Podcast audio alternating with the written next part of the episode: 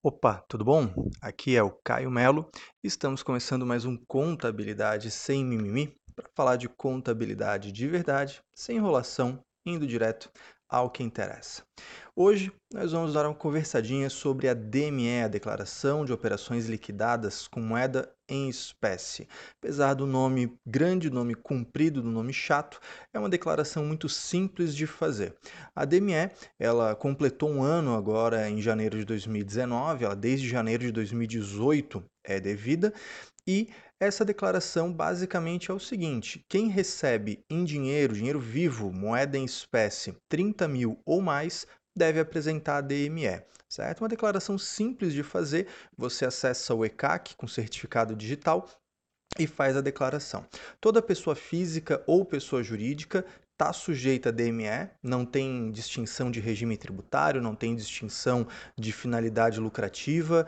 Né? As únicas pessoas que ficam dispensadas são as instituições financeiras e empresas autorizadas pelo Bacen a funcionar. Fora isso, Simples Nacional, presumido, real, isenta, imune, está tudo junto, tudo está devido fazer a DME.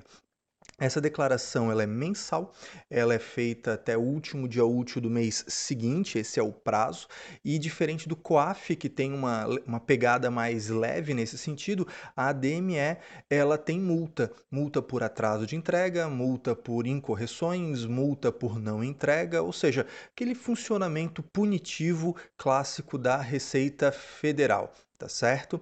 É, é interessante perceber que a DME é sempre feita com certificado digital, então ou certificado digital ou procuração eletrônica, né? Então mesmo uma pessoa física tem que fazer isso, não pode fazer DME por código de acesso, não é possível, tá ok? Além disso, é, é importante também eu te avisar que essa declaração ela é devida para qualquer recebimento, então é, recebeu lucro, recebeu aporte de capital, recebeu doação, recebeu de aluguel, de, de compra e venda, de, do que for, de serviço, qualquer operação, qualquer operação em que se receba 30 mil ou mais em dinheiro vivo tem que fazer a.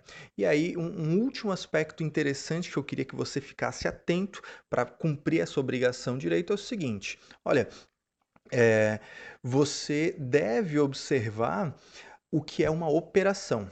Então pensa assim, o mercadinho. O mercadinho recebe de várias pessoas diferentes ao longo do, do dia, ao longo do mês, e certamente a soma disso tudo passa dos 30 mil. Só que são pessoas diferentes, operações diferentes, então não tem DME. Quando vai ter DME? Quando uma única operação você receber 30 mil ou mais em dinheiro vivo, ou quando a soma das operações no mês com uma mesma pessoa chegar nesse limite. Então, se uma mesma pessoa, ao longo do mês, várias operações com você te pagou né, valores é, mil reais, quinhentos reais, dois mil reais, e a soma dessas operações do mês atingir os 30 mil, aí você deve fazer DME, tá ok? Por fim, para acabar essa nossa conversa aqui, eu queria que você refletisse um pouco sobre a sua função enquanto contador. Né? Afinal de contas, é uma declaração financeira, não é uma declaração contábil, não é fiscal, não é trabalhista, não é previdenciária. Então, me parece interessante que você reflita um pouco se é de fato sua obrigação cumprir isso, absorver essa declaração.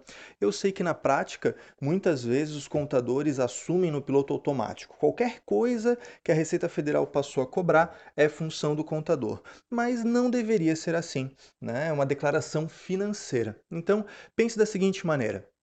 Primeiro, seu contrato de serviço ele contempla esse tipo de operação? Se não, você pode orientar o seu cliente e ele que faça a DME dele. Se seu contrato prevê, então ok, você vai assumir. Se ele não prevê, você pode só orientá-lo e ele que faça, ou você pode aditar esse contrato, incluindo essa obrigação, e esperamos aí que por um valorzinho a mais, afinal de contas, nem relógio trabalha de graça, certo?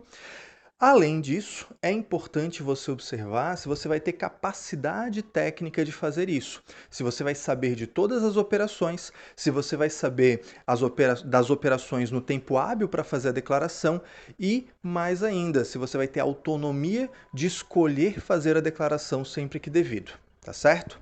Espero que isso te ajude a cumprir essa declaração, essa burocracia a mais ou orientar o seu cliente para que ele faça isso. Um forte abraço, uma ótima semana e até o próximo episódio.